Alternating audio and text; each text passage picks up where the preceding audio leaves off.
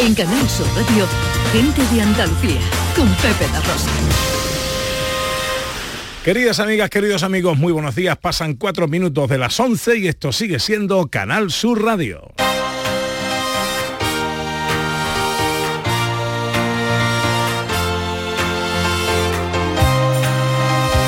En Canal Sur Radio, Gente de Andalucía, con Pepe da Rosa.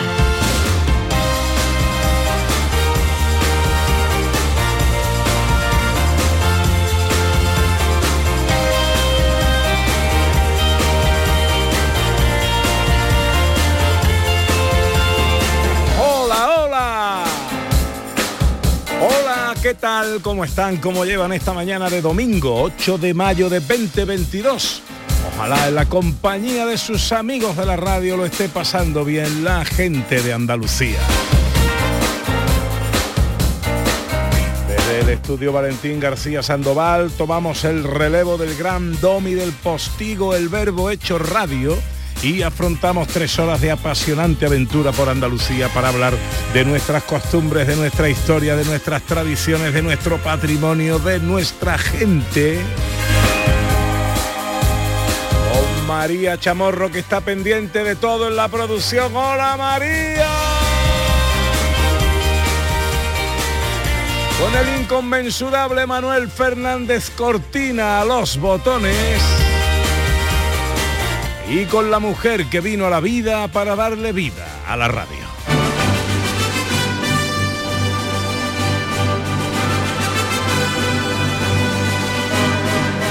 Ella es mi mírala cara a cara, que es la primera, es la segunda el roneo y es embrujo en la tercera de mirada y taconeo. Ella es complejo misterio de una cuidada solera y el oro que allí se cría en una barrica añeja. Ella es mi feria de día, es un porte cartujano de pura raza escogida, es de esa de casta bravía y un buen charco pa' un marrano. El decibelio de mi micrófono, el búmetro de mi auricular, es mi compás más isócrono. Ella es Ana Carvajal.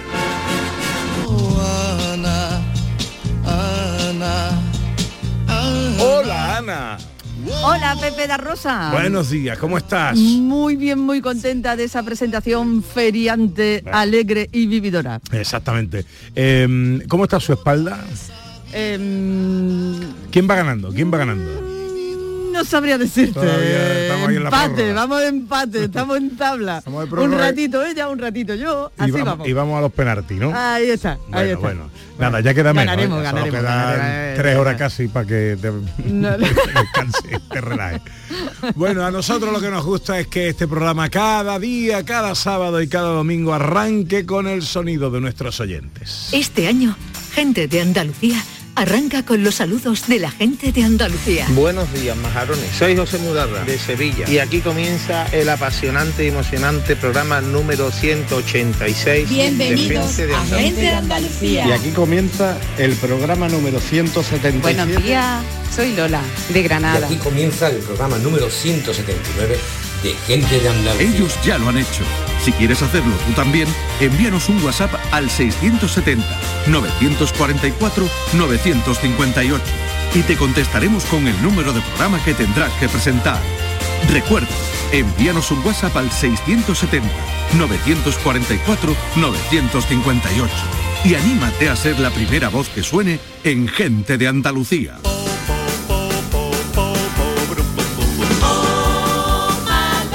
Repasito al sumario de hoy que nos lleva en las primeras citas a Almería, Huelva y Cádiz. Para conocer una fiesta muy colorida en honor de la Virgen de Fátima en Tíjola La primera feria de la cerveza que viene a Huelva. y la fiesta del caracol en Bornos. Y hoy hablamos con Manuel Lombo. Por si tú no lo sabías, hace tiempo que esperaba, esperaba este momento por amor, lo deseaba. Que trae nuevo disco y estrena nueva temporada televisiva. El escritor Antonio Ortega nos visita para hablarnos de su novela La Zúa. David Jiménez nos regala un nuevo análisis de la risa cotidiana, Raquel Moreno filosofía y el pensamiento y el profesor Carmona música y libros. Y hoy también nos visita Argentina. Luego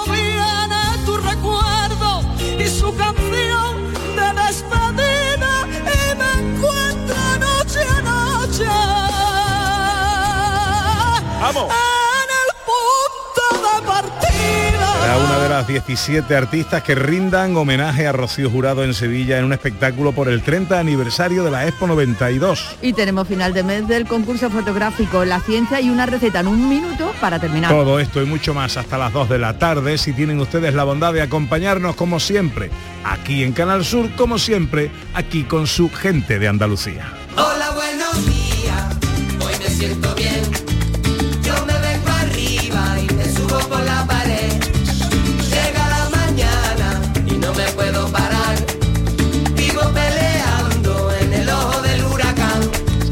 Nos gusta siempre hacer este paseo juntitos de la mano a través de las redes sociales. Nos sentimos en Twitter y Facebook en Gente de Andalucía, en Canal Sur Radio y también a, través de un teléfono de WhatsApp, el 670-940-200.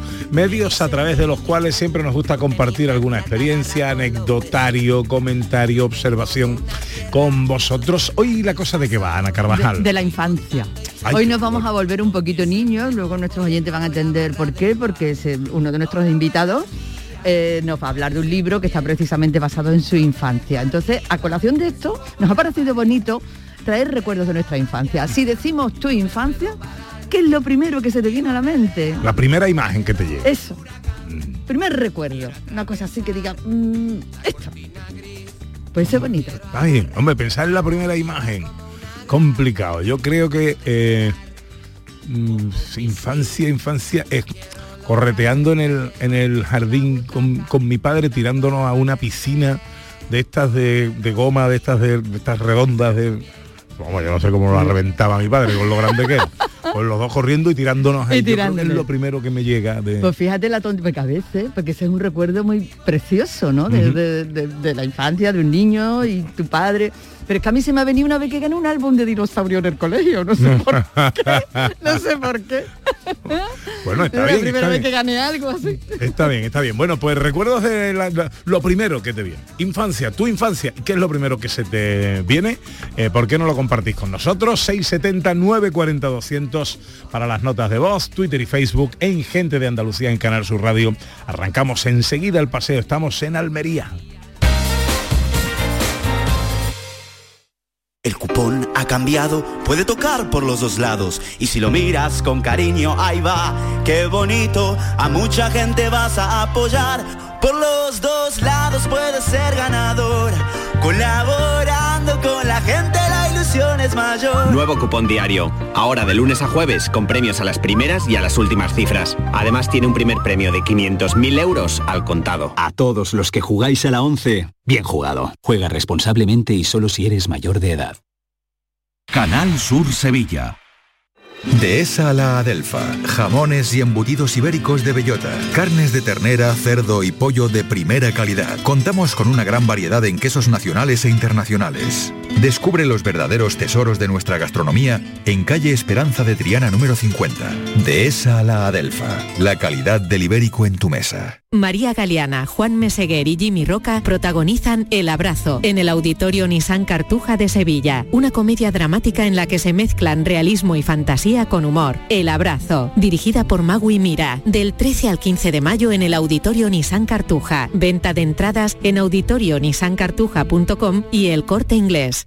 Bienvenidos a Sacaba. Mil metros de electrodomésticos con primeras marcas. Grupos Whirlpool, Bosch y Electrolux. Gran oferta hasta fin de existencias en Sacaba. Lavadoras de carga superior in the city Whirlpool desde 199 euros. Solo hasta fin de existencias. Solo tú y Sacaba. Tu tienda de electrodomésticos en el Polígono Store en calle nivel 23. Sacaba.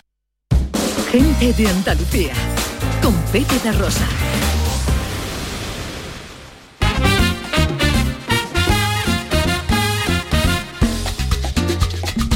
Pasan 13 minutos de las 11 de la mañana de este domingo que se nos presenta con cielos poco nubosos. Puede aumentar la nubosidad un poquito a lo largo de la tarde en la zona oriental de Andalucía, pero desde luego no va a llover. Las temperaturas, hay poco viento y las temperaturas pues suben un poquito hasta 32 grados. Vamos a tener en Sevilla, 31 en Córdoba, 28 en Huelva, 27 en Cádiz, Granada y Jaén y 23 en Almería y Málaga. Precisamente en Almería arranca nuestro paseo de hoy.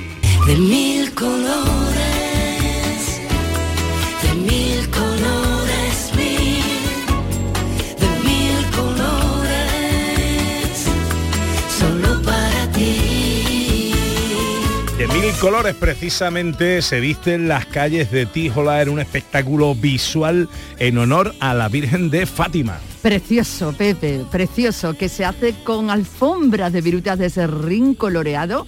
Y ahora dentro de unos minutos, dentro de nada, a las 12 va a empezar el paseo precisamente para recorrer y para conocer esa decoración que de verdad en ediciones anteriores hemos visto las fotos y son una cosa espectacular. Todo en honor de la Virgen de Fátima. Sí, sí, meteros en internet y lo miráis, ¿eh? porque es un espectáculo. Eh, no sé cómo harán esto, pero se lo voy a preguntar al alcalde. Juan José Martínez, José Juan Martínez eh, es el alcalde de Tíjola. Alcalde, muy buenos días. Hola, buenos días. ¿Qué tal, hombre? ¿Cómo estamos? Pues muy bien, aquí visitando las calles con los vecinos y están ya ultimando los, los detalles para, para dejar esas, esas calles terminadas para, para las 12 de- del mediodía. Así se ponen bonitas las calles del pueblo, ¿eh? Sí, no, esto realmente es una espectacularidad verlo. Te invito a quien no lo haya podido ver que venga lo vea porque todo es verdad que es una de las manifestaciones de arte efímero más importantes que de, de Andalucía. Además, muy espectacular. Explíquenos cómo, cómo se adornan esa- esas calles y de dónde viene la tradición. Pues la tradición viene desde el año 1951. Aquí la Virgen de Fátima siempre se ha celebrado, ha pasado por un itinerario de las calles, la gente lo decoraba con macetas, con colchas y en el año 1951 un carpintero en la en una de las calles por donde pasaba, que es su carpintería, pues hizo el primer mosaico de, de la primera alfombra y desde entonces pues ha venido transmitiendo de generación en generación. Esto la gente cómo lo hace, pues siempre desde ya del viernes se ponen a dibujar, a hacer los distintos dibujos que todos los años van cambiando, se va haciendo con temple en, la- en las calles y ya el domingo por la mañana, desde primera hora, pues ya con los tintes ya hechos que se hacen los días pre- previos, pues se va rellenando esos mosaicos y ya te digo que se quedan esas alfombras espectaculares. Es un kilómetro y medio de alfombra continuada lo que tenemos aquí en Tíjola. Madre mía, alcalde, luego da pena quitar eso, ¿no? Tan bonito. Pues sí da pena, pero lo bonito que tiene esto es que es una convivencia vecinal que lo hacen todos los vecinos de las distintas calles, eh, participan, ya te digo, desde el viernes, eh, lo dibujan, lo preparan y luego el domingo, al mediodía ya todos, que el ayuntamiento les suministra todos los ingredientes, todos hacen su paella, comen, disfrutan y luego ya pasa la procesión de la Virgen por la tarde.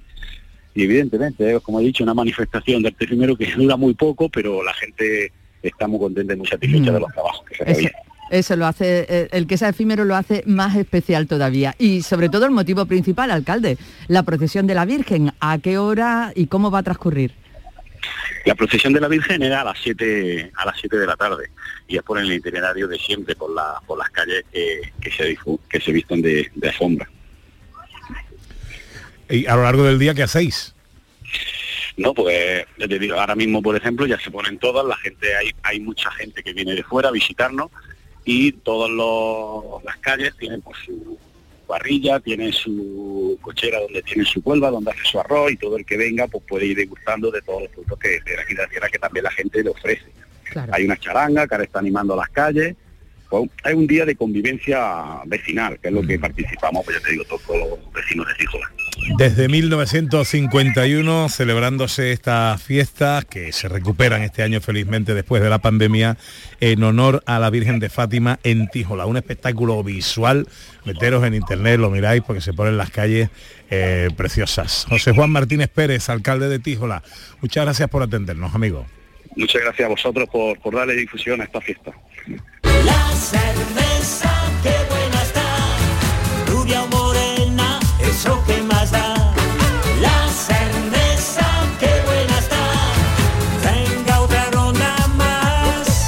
Atención porque llega la fiesta de la cerveza, la primera feria de la cerveza a Huelva que va a traer a más de 50.000 personas. Sí, señor, la primera feria de la cerveza que se va a celebrar en Huelva y bueno, el objetivo es acercar precisamente a la población la cultura, la rica cultura de la cerveza, que tiene mucho a su alrededor y que gracias a festividades como esta la vamos a conocer. Luis Benítez es el gerente de EKHO Eventos que organiza esta feria de la cerveza. Hola Luis, buenos días.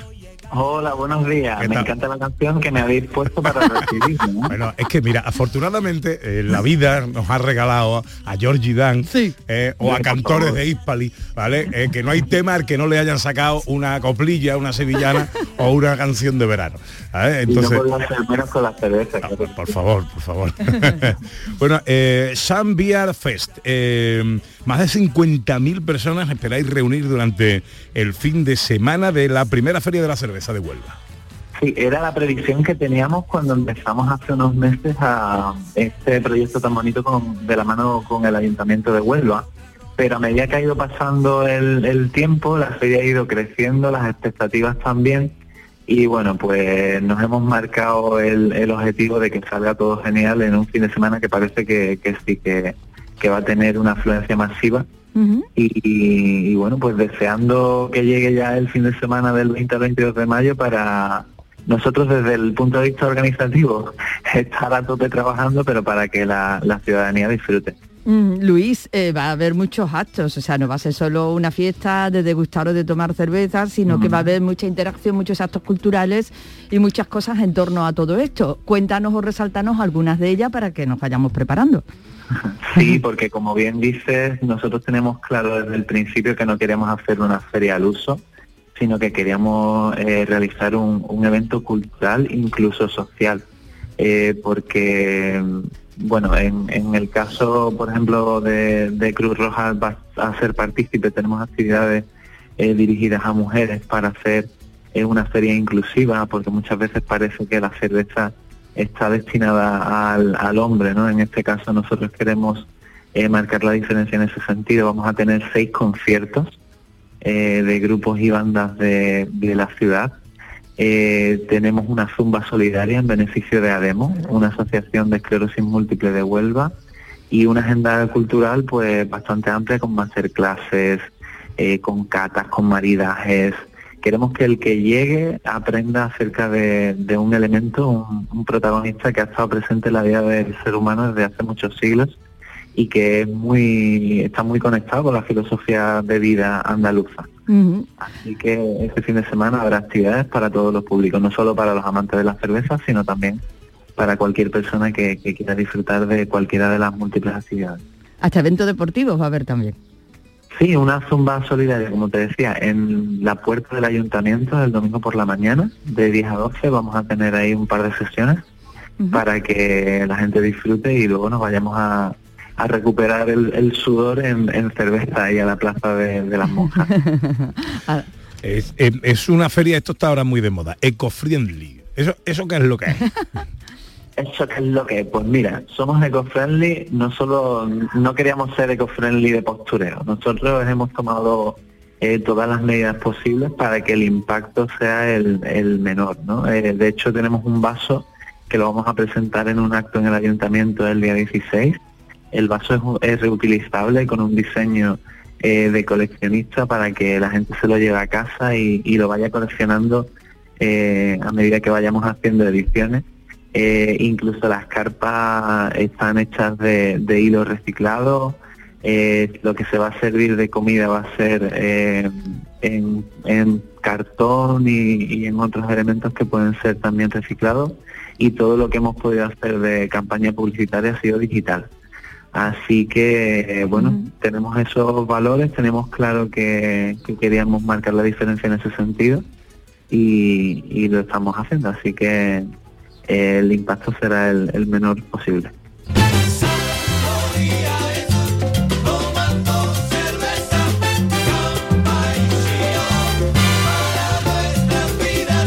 Bueno, esto va a ser en Huelva, del 20 al 22 de mayo. Y ustedes dirán, ¿por qué nos habláis tan pronto de esto si esto no está pasando ahora? Bueno, para que os vayáis preparando, porque la fiesta va a ser gorda ¿eh? y tenéis toda la información en la web de Sun Beer Fest. Claro, y lo suyo es apuntarse a las masterclass, apuntarse a todo este tipo de cata y todo, porque de lo que se trata, además de disfrutar, es de aprender. Primera feria de la cerveza en Huelva. Eh, pues como digo, Luis Benítez es gerente de EKHO o ECO, ¿cómo se dice? Eco, eco eventos. Eco eventos. Eco eventos, sí. Pues querido, que lo paséis muy bien, si podemos nos pasamos por ahí. Os estaremos esperando con los brazos abiertos. Abrazo fuerte, amigo. Adiós. Adiós. Dame el tallo de tu rosa, sin espinas que me hiera. Dame rosa de los vientos, tu primera primavera. Dame el néctar de tu boca, con sabor a hierba buena. El rocío de tus hojas en esta noche serena. Dame la rosa desnuda del jardín de mi deseo, cortada de tal manera que vuelva a brotar de nuevo. Rosa de los siete climas, lléname de tu fragancia, siete días, siete noches sin salir de Esto es lo nuevo de Manuel Lombo. Por si tú no lo sabías, hace tiempo que esperaba, esperaba este momento por amor. Lombo y aparte, así se llama, eh, eh, se va a presentar esta semana y porque Lombo está ahora mismo de, de, mm, candente actualidad, Ana Carvajal. Hombre, yo te iba a decir que es el mayo del Lombo, totalmente, porque tiene presentación de disco, tiene conciertazo y además esta noche nueva temporada en Canal Sur Televisión de música para mis oídos. El mayo entero es para Manuel Lombo. El hombre del mes, Manuel Lombo, buenos días.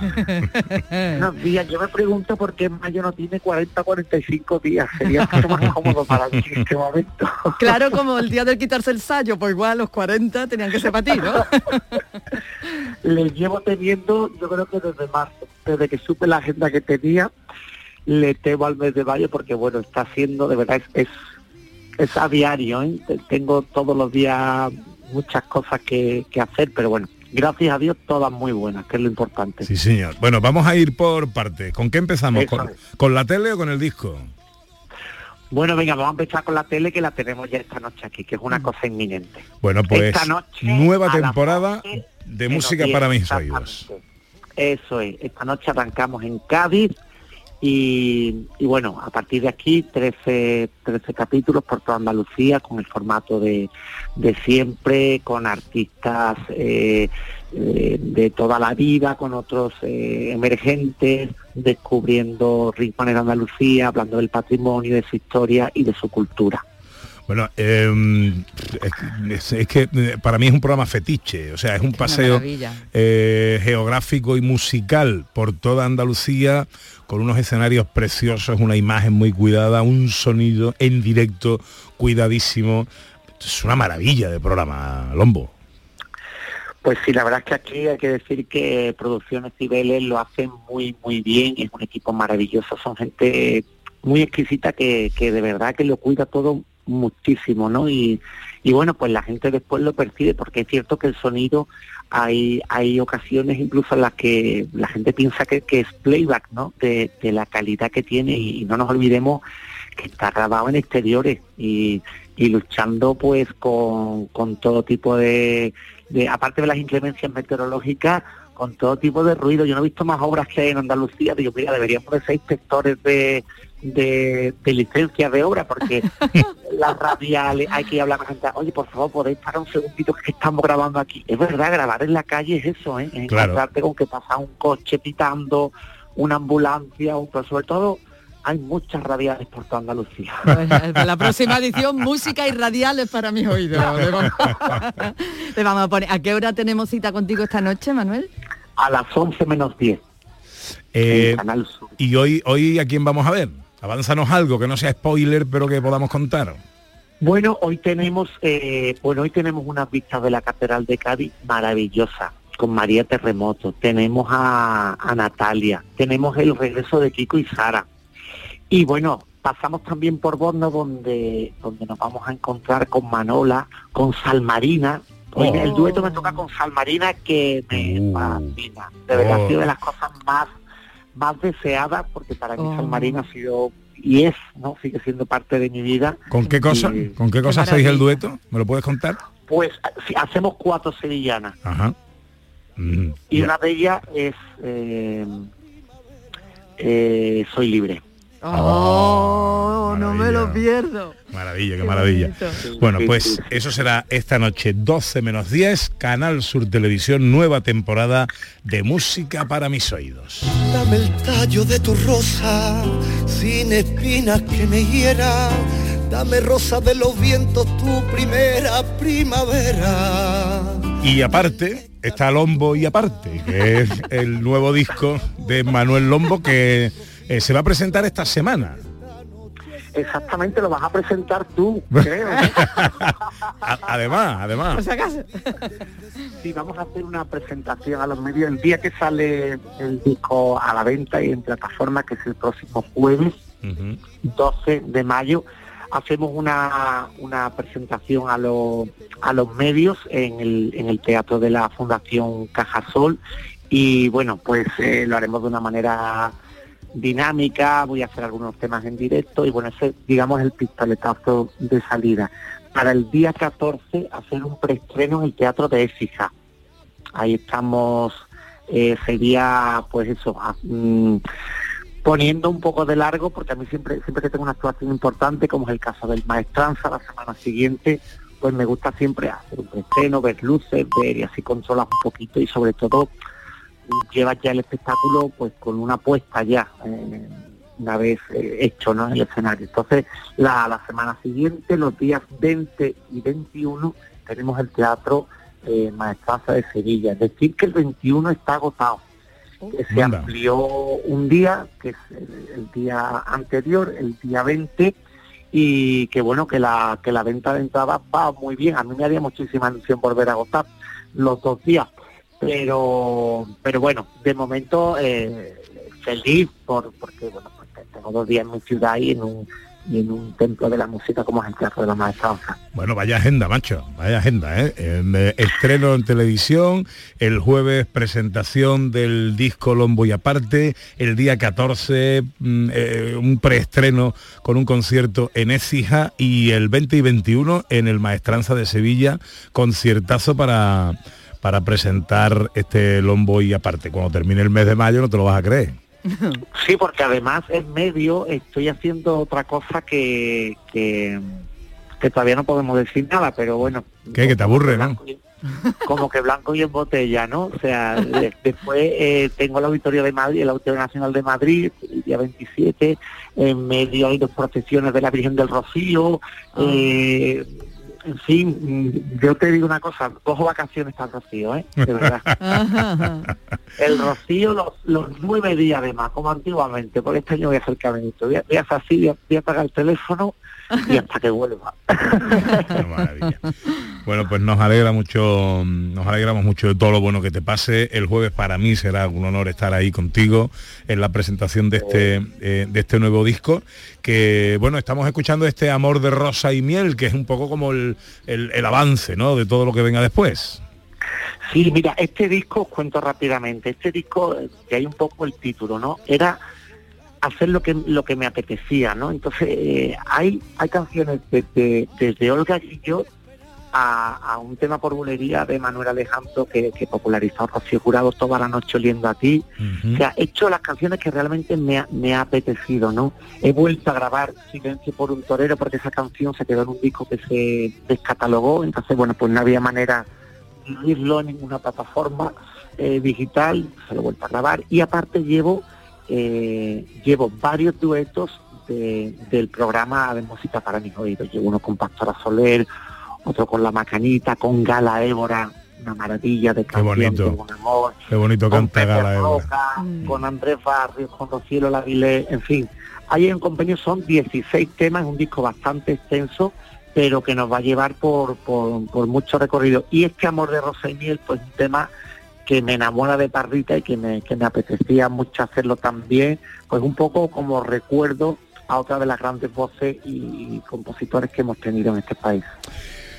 Pues lo dicho, eh, que te vaya todo muy bonito, eh, que nos alegramos mucho de todo lo bueno que te pase y que este disco eh, será el primero, si no el primero, el segundo, en comprármelo y escucharlo de la 1 a la Hombre, qué 16. pena, hombre, ¿tú cómo te vas a comprar? Si, tú- si te voy a tener el juego allí y lo vas a presentar, estaría muy feo, ¿no? Tú vas, tú vas a ser el primero o el segundo que lo vas a tener Eh. y que lo vas a oír. Ojo, ojo, que el arte no hay que regalarlo, ¿eh? A ti sí, porque tú me vas a regalar también tu arte. Bueno, vale, El la- de venga, de acuerdo. el de comunicar, que no es poca cosa. Venga. Una sinergia. ya está tan de moda la palabra. Lombo, que se te quiere, un abrazo muy fuerte. Y a vosotros, buen domingo. Abrazo a todos. boca con sabor a hierba Recuerden, no se lo pierdan esta noche en Canal Sur Televisión 12 menos 10, música para mis oídos. rosa desnuda del jardín de mi deseo. Ahora pasan 34 minutos de las 11.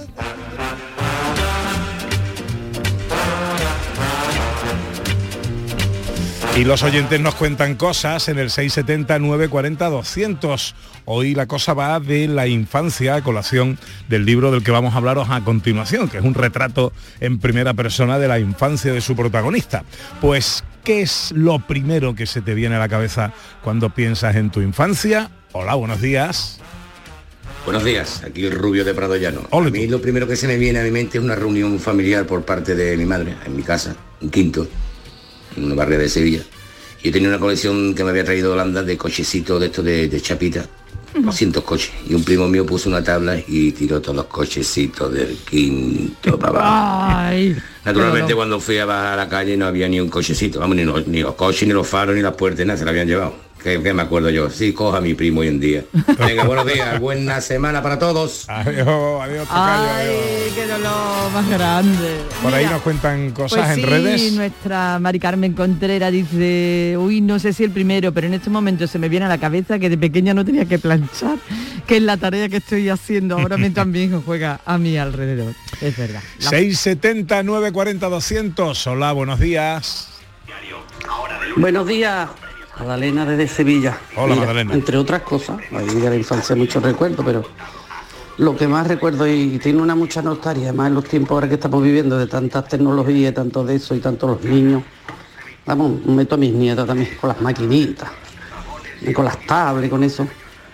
Es jugar en la calle, el juego en la calle, en mi plazoleta, que entonces acabábamos de llegar aquí al barrio. Yo vivo en el polígono San Pablo.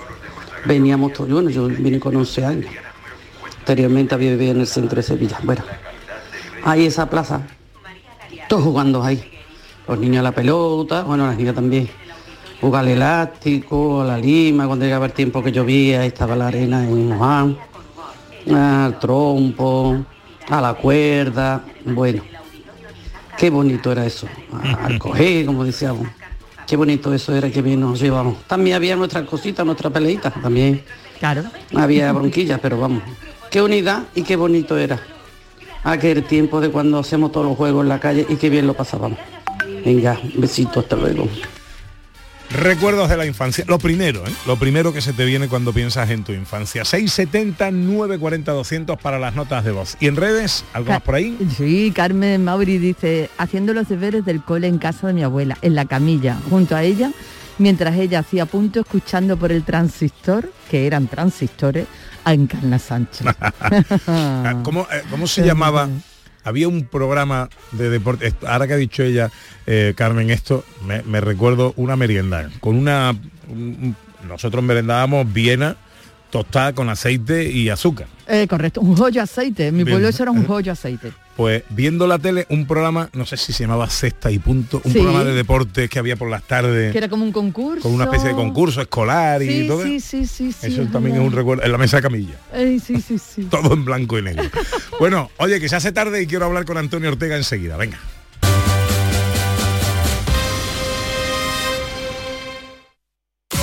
No te podías imaginar ver a tu artista favorito tan cerca. Solo en Concert Music Festival puedes hacer que esto ocurra. Camilo en concierto en Concert Music Festival el 30 de julio. Entradas a la venta en Ticketmaster. Vive una experiencia única. Camilo en Concert Music Festival Chiclana de la Frontera, 30 de julio. Patrocinan Suez y Cadimar. Patrocinador principal Lenovo. Sevilla. Canal Sur Radio. ¿Buscas una fibra óptica que te dé más? Telecable Andalucía es tu operador local de confianza. Telecable. Fibra de 300 megasimétricos por solo 14,90 euros al mes y línea ilimitada de 24 gigas por 10,90. Contrata en Telecable Andalucía. Somos punto de venta oficial de Xiaomi. Telecable Andalucía. Conecta con lo que realmente importa. Dehesa a la Adelfa. Jamones y embutidos ibéricos de bellota. Carnes de ternera, cerdo y pollo de primera calidad. Contamos con una gran variedad en quesos nacionales e internacionales. Descubre los verdaderos tesoros de nuestra gastronomía en calle Esperanza de Triana número 50. De esa a la Adelfa, la calidad del ibérico en tu mesa. Futuros Abundantes llega el 2 de abril al C3A, Centro de Creación Contemporánea de Andalucía, una exposición que celebra los 20 años de TVA 21, Thyssen Bornemisza Art Contemporary. La entrada a Futuros Abundantes es gratuita, en colaboración con la Junta de Andalucía y el Ayuntamiento de Córdoba. Ven. En Canal Radio, gente de Andalucía con Pepe.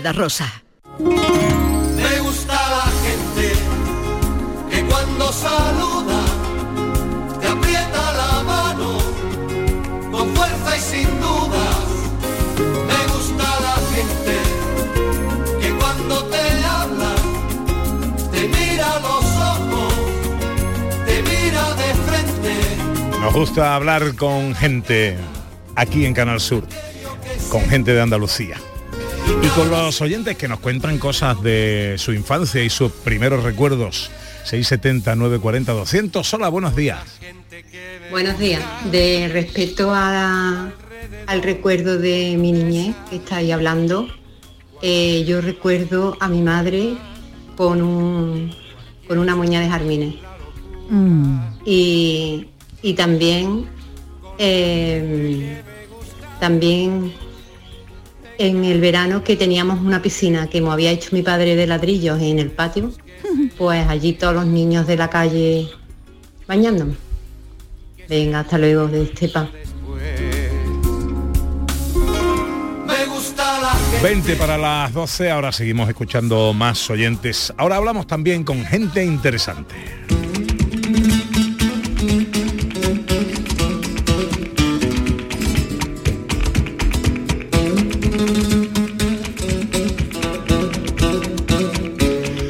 Un barrio hecho gueto o un gueto hecho barrio es el escenario espacial en que se fragua la historia de un niño hecha novela, ahora por la propia experiencia de su autor. Un retrato crítico del abandono y aislamiento de una zona de Sevilla transforma las 3.000 viviendas en 3.000 vivencias y construye un relato común al resto de guetos construidos en la misma época y con la misma funcionalidad. Lo construye con la voz de un niño como guía argumental que nos hará reír y llorar, en definitiva, emocionarnos a través de su propia historia de vida, ejemplo mismo de supervivencia. Antonio Ortega es escritor, periodista, presentador de radio y televisión, así como articulista en medios diversos.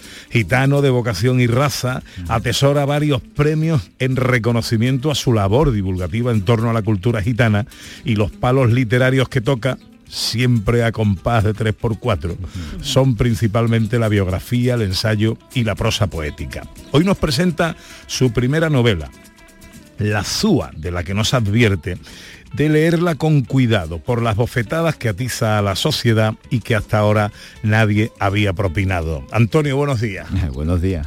¿Cómo estás? Después de tu presentación, mucho mejor. Oye, ¿por qué esta advertencia? ¿Por qué lean esta novela pero con cuidado? Eh, Eso es una frase de Marco Santiago, de, el, el escritor y columnista del Diario de Córdoba. Y bueno, imagino que es una reflexión que él saca mm, del conjunto de la novela, ¿no? Porque esta novela mm, toca la herida, claro, en esa herida que normalmente la sociedad, mm, en vez de intentar sanar, ¿no? Eh, lo que hace es echar sal encima, ¿no? Cuando ocurre, eh, cuando se pretende dar una visión de los barrios marginales, ¿no? Y evidentemente el polígono sur es una herida que sigue abierta y lamentablemente parece que va a ser una, una, una zanja abierta de por vida, ¿no?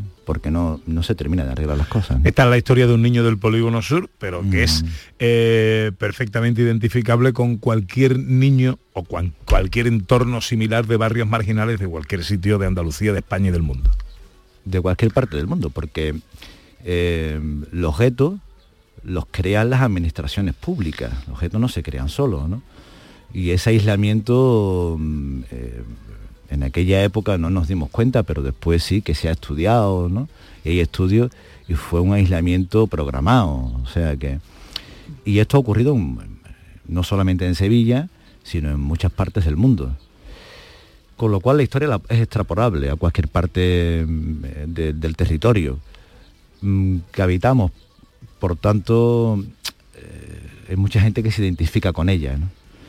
Y es cierto que el polígono sur en aquellos años 80, que fue cuando llegó la droga, digamos, a, los barrios marginales, que en aquella época al principio las regalaron para poder tener clientes, claro, los empresarios, digamos, llamémoslo así, de manera fina, los traficantes, eh, las regalaron para poder tener clientes y allí se, se convirtió en adicto una cantidad de chavales que eran niños de buena familia, gente bien, que no sabían que se estaban metiendo por cuerpo y aquello fue una locura, Pepe.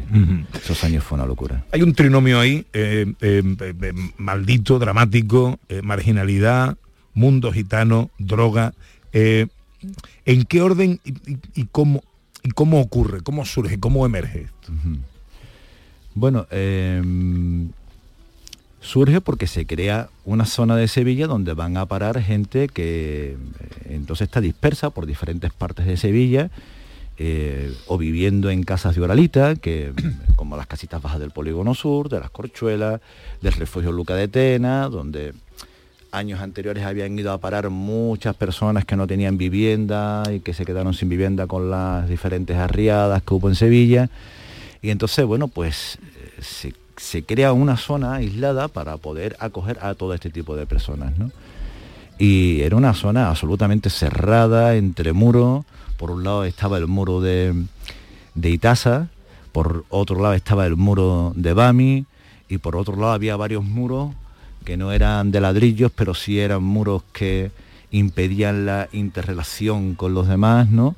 Que uno era el muro de escombro que había entre Polígono Sur, Oliva y Tiro de Línea, y otro era el muro que se establecía en distanciamiento con Montequinto, ¿no? que era el barrio más cercano ya por allí, por la parte de la carretera a su eminencia. ¿no? O sea, allí no había nada, no había, por no haber, no había ni siquiera un ambulatorio ni un médico. ¿no?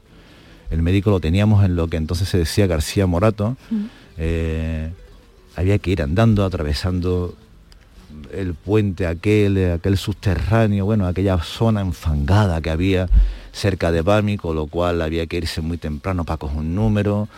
Era tan complicado todo que al final los padres, muchos padres decidían que los niños se, curasen en casa gracias al boticario, que era el que te daba el antibiótico para una amigdalitis, para una faringitis. Y muchos niños de aquella época tenemos enfermedades crónicas. Yo, por ejemplo, tengo una faringitis crónica de toda la vida, ¿no?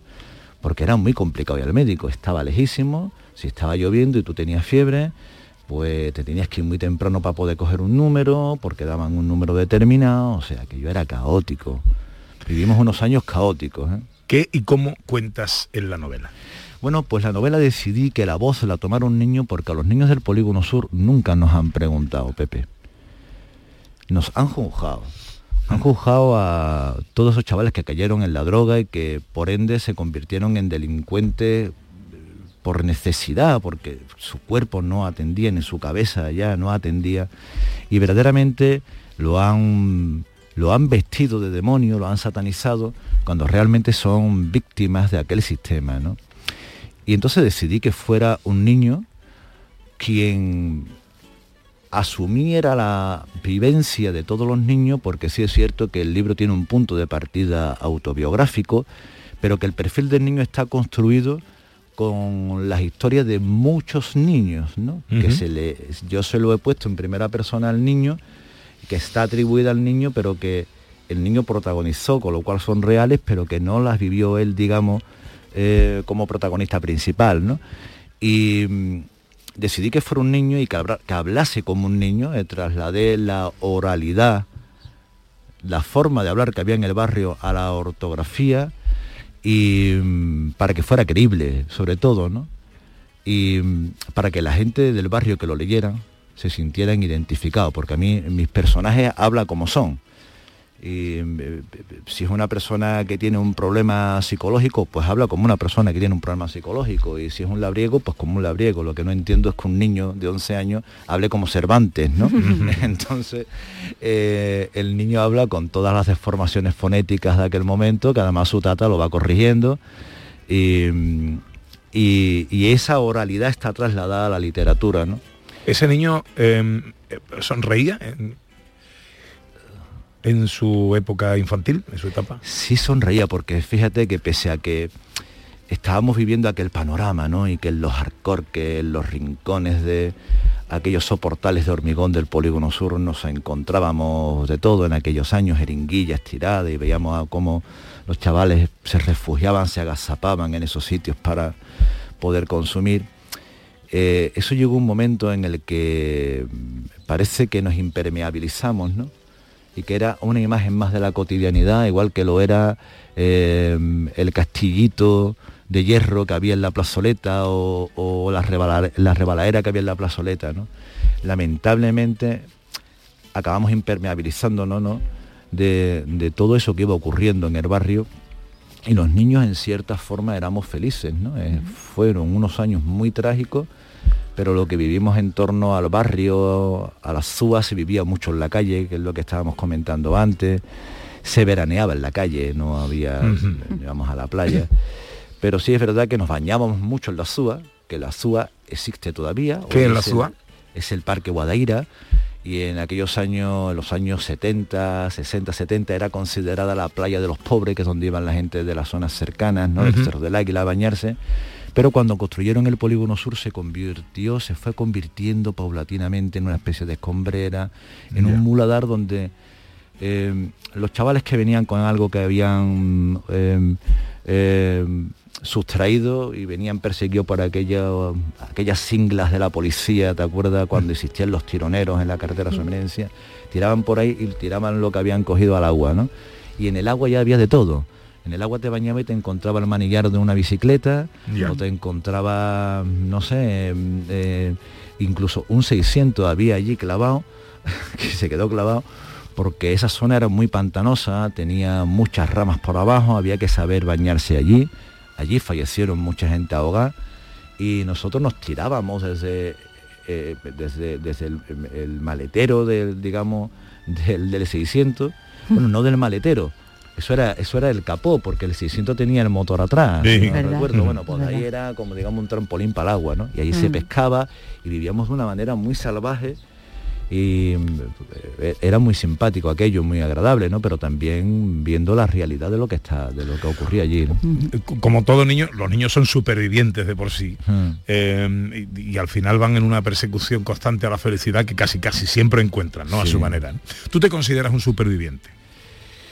Hombre, de aquellos años sí, Pepe, porque eh, yo tuve las mismas papeletas que tuvieron todos los demás. O sea, a mí me, yo siempre he dicho que soy un hijo de la marginalidad salvado por la cultura. Y a mí me salvó la cultura, ¿no? El hecho de que yo viví mucho tiempo en la calle, pero también es verdad que por formación familiar y también por, bueno, por una manera de ver la vida, ¿no?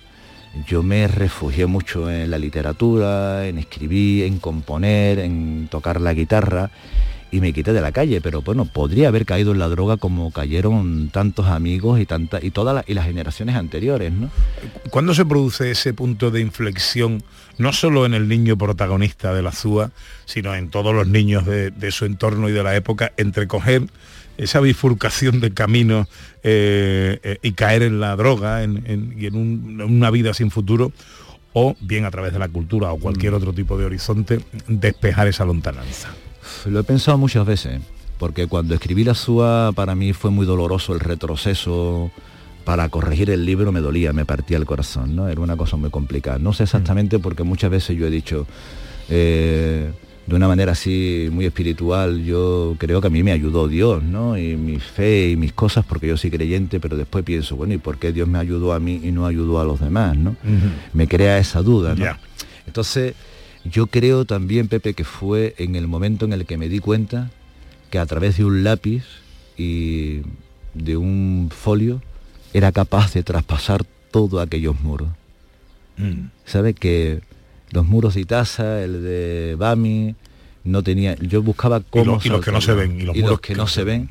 Entonces yo descubrí que a través de la escritura eh, los podía traspasar, me los podía saltar, o sea, podía hacer lo que quisiera con la escritura. Podía ser Dios, ¿no? Dios, porque yo podía decidir cómo eran mis personajes o cómo era. Entonces eso me sirvió muchísimo para poder mm, para poder entretenerme mucho en estudiar también literatura y en, y en, y en, y en buscar los alicientes que, que, que mi vida necesitaba y que otros compañeros, por desgracia, lo encontraron en, en otras sustancias. ¿no? Ujú. Mi sustancia fue la literatura y la escritura. Esa fue mi sustancia. Antonio, a la hora de escribir la novela, ¿qué te ha movido más? ¿La denuncia social o que ese niño hablase? Tu niño. Sí. Mira, eh, em, esta novela la escribí en 15 madrugadas. ¿no? Estos toques que te da uno, de que le dan a uno de bohemia y estuve 15 madrugadas encerrada escribiendo. Salía solo para ducharme, para comer algo, pero estuve en, eh, y no me costó tanto trabajo, ¿no? Eh, porque era re- recordar. Entonces todo lo que se cuenta en el libro, los personajes son reales, sino que he cambiado las historias, las he movido, pero los personajes son todos reales. Entonces el libro es muy creíble. Lo bueno que tiene este libro, creo yo, y que me perdonen porque lo voy a decir yo, no es que tiene verdad. El libro, por primera vez, escribe un libro que habla de la marginalidad, que habla del gueto, y que está escrito desde dentro, desde la, propia, desde la propia vivencia. A mí no me lo ha contado nadie, yo no he fantaseado con la SUA. He contado cómo o- se fue creando el gueto. Y lo decidí contar a través de un niño por la inocencia de un niño. Por la inocencia con la que habla el niño. ¿no? Entonces, eh, y además que no fuese un ensayo otra vez hablando, sino no, el niño va contando las historias y tú sola te vas haciendo una idea de cómo fue de, de cómo fueron aquellos años, ¿no? El gran Paquiño Correal, al que le mando un abrazo enorme desde aquí, dice en una reseña, el niño que sigue sin bicicleta eh, y que tiene que ganar todos los días el premio de la montaña. Sí. Sí, eso era porque yo creo que Paquiño, que me hizo dos entrevistas, lo de Paco fue muy curioso porque Paco me hizo un artículo y cuando salió la suba, ¿no? Un poco así rápido, bueno, muy bien, pero eh, por, por echarme una mano, darle publicidad. Y un día me lo encontré por la calle Tetuán y me dice, Antonio, te debo otro artículo porque después de leer la novela, esto es una joya literaria. Fueron esas sus palabras, ¿no? Dice, y, y te, te debo otro artículo. Yo me quedaba con la. Entonces me hizo una entrevista donde decía esa frase tan bonita. Porque, bueno, pues porque eso, pues porque llegaban unos reyes y éramos gente con muchas necesidades económicas y no teníamos lo que tenían los niños de los señores que decíamos nosotros, ¿no? Y bueno, pues algunos amigos de aquellos que empezaban a tener esos primeros contactos con la droga, pues esa bicicleta que no les regalaban, Pero, pero sientes que, que tienes que seguir peleando con, tienes que seguir derribando muros y atravesando eh, en barreras. Hombre, creo que, mm, que es necesario que haya una voz, ¿no? En este sentido. Lo que sí es cierto es que ya desde hace un tiempo para acá he entendido que esa lucha mía tiene que estar, bueno, pues donde estén los medios de comunicación, ¿no? Donde haya una posibilidad, no en las redes sociales, donde la gente cualquier re- reflexión la distorsionan y yo no lo puedo estar explicando a alguien en un post de Facebook o en, en Twitter la complejidad que tiene mi mundo literario y lo que vengo defendiendo y lo que, por lo que vengo luchando. Yo no, no, no, no me parece que ese sea el sitio, ¿no? Entonces yo creo que mi, que mi lucha va a estar en la literatura y en el arte, Pepe. Ahí es donde va a estar mi denuncia y donde va a estar, mm, donde voy a centrar todos mis esfuerzos en poder dar a conocer, mm, bueno, pues ¿Cuánto le queda a esta lucha, Antonio? no lo sé, porque mm, yo hace muchísimos años que no vivo en el Polígono Sur, ¿no? Sigo teniendo muchos contactos, voy, eh, tengo allí amigos, tengo, no- veo, me vemos casi todas las semanas con amigos de allí, pero es verdad que yo no vivo ya allí, ¿no? Desde hace muchísimos años, pero lo que veo es que aquello ha avanzado muy poco, ha evolucionado muy poco. Tú tienes claro que el gueto no es la solución, desde luego. Hombre, evidentemente. Pero es que no le encuentran la no le encuentran la forma, ¿eh? Las administraciones públicas no le encuentran la forma a eso, o no se la quieren encontrar, o no sé qué es lo que está ocurriendo, pero lo que está claro es que casi 50 años de vida del Polígono Sur y mm, muchas cosas siguen exactamente igual. ¿no? Bueno, pues una novela más que recomendable por lo que cuenta, repetimos, en primera persona. eh, y especialmente recomendable para autoridades, ayuntamientos, delegaciones de gobernación y todo esto, ¿no? Eh, Antonio, un placer siempre conversar contigo. Que el libro está en la calle ya. ya está en las librerías, pero si no, bueno, pues lo pueden comprar también, si no lo encuentran en en, una, la, su librería, pídalo a través de la librería que lo trae, si no, pues a través de la editorial em, de la página web de la editorial Altramu y se lo envían, que han hecho una edición preciosa, por cierto. La Zúa, de Antonio Ortega, una novela eh, que hay que leer con cuidado. Hay frases que son las bofetadas que esta sociedad se merece y que nadie hasta ahora había propinado. Antonio, eh, que te vaya todo muy bonito. Muchas gracias, querido amigo.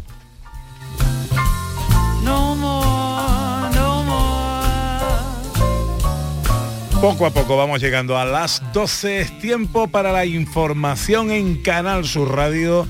Enseguida María Luisa Chamorro cuenta todo lo que está pasando por ahí. Enseguida nosotros volvemos también con más cosas aquí, a Gente de Andalucía.